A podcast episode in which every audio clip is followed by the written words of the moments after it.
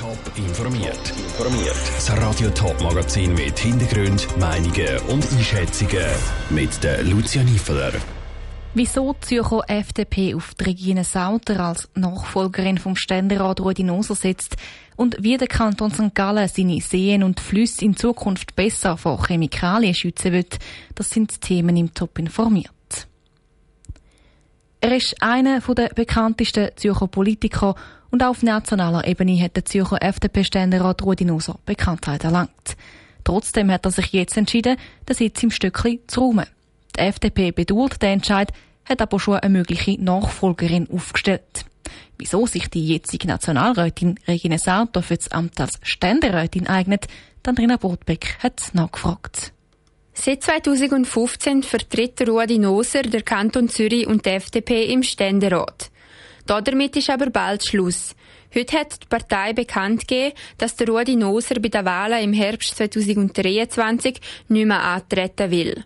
Nach 20 Jahren Politik möchte er zurück zu den Wurzeln, sagt er. Ich möchte wieder mehr in der Wirtschaft tätig sein, wo ich herkomme. Selber bin ich ja in vielen Startups beteiligt, ich will mich mehr um die kümmern und mal schauen, was da noch alles sich ergibt. Aber es mir auch nichts, wenn man mehr Zeit hat für die Familie und Freizeit. Für die nächste Legislatur hat die FDP vom Kanton Zürich darum schon umgeschaut, wer das Amt übernehmen könnte und möchte.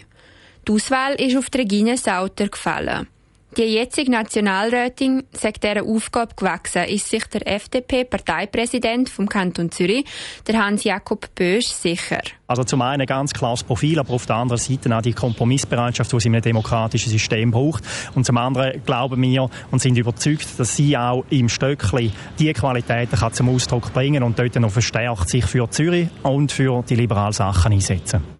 Regine Sauter selber denkt, dass sie in Ständerat passt, weil sie einen Rucksack voller Erfahrungen mitbringt, sagt sie. Ich höre an, was die Leute beschäftigt. Ich merke, dass zum Teil eine grosse Verunsicherung da ist in der Bevölkerung. Sicherheit vom Arbeitsplatz, persönliche Sicherheit, Sicherheit von der Altersvorsorge. Und da will ich Antworten geben, da will ich liberale Lösungen erschaffen. Aufgrund von dem, was ich mitbringe, aufgrund von meinem politischen Rucksack, aufgrund von meinen beruflichen Erfahrungen, werde ich da sicher können etwas beitragen ob Regine Sauter für die Ständeratswahlen überhaupt kandidieren darf, entscheiden die Delegierten am 30. August.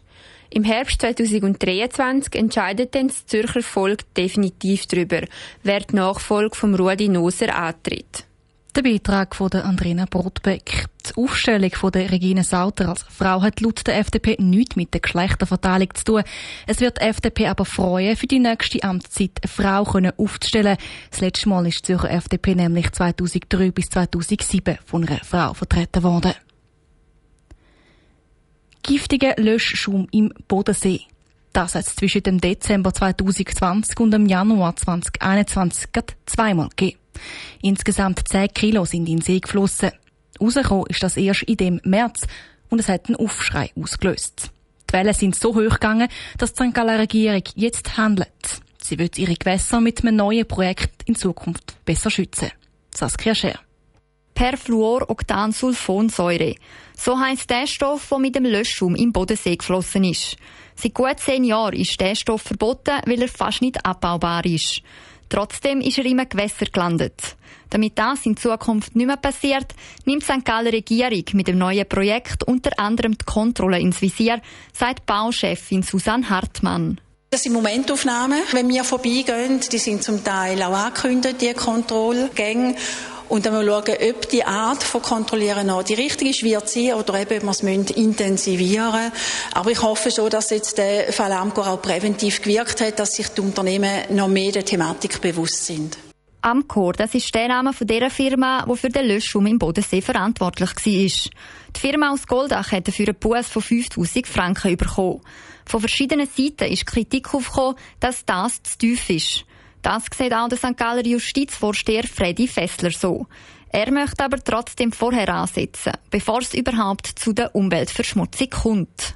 Ich glaube, man darf den Hauptfokus nicht auf Strafrecht äh, setzen. Wenn Umweltdelikte passiert sind, ist es eigentlich schon Sport, oder? Den Hauptfokus müssen wir darin richten, zu schauen, dass das eben nicht passiert. Also vermehrte Kontrolle, Sensibilisierung auch von den Unternehmen auf das Thema.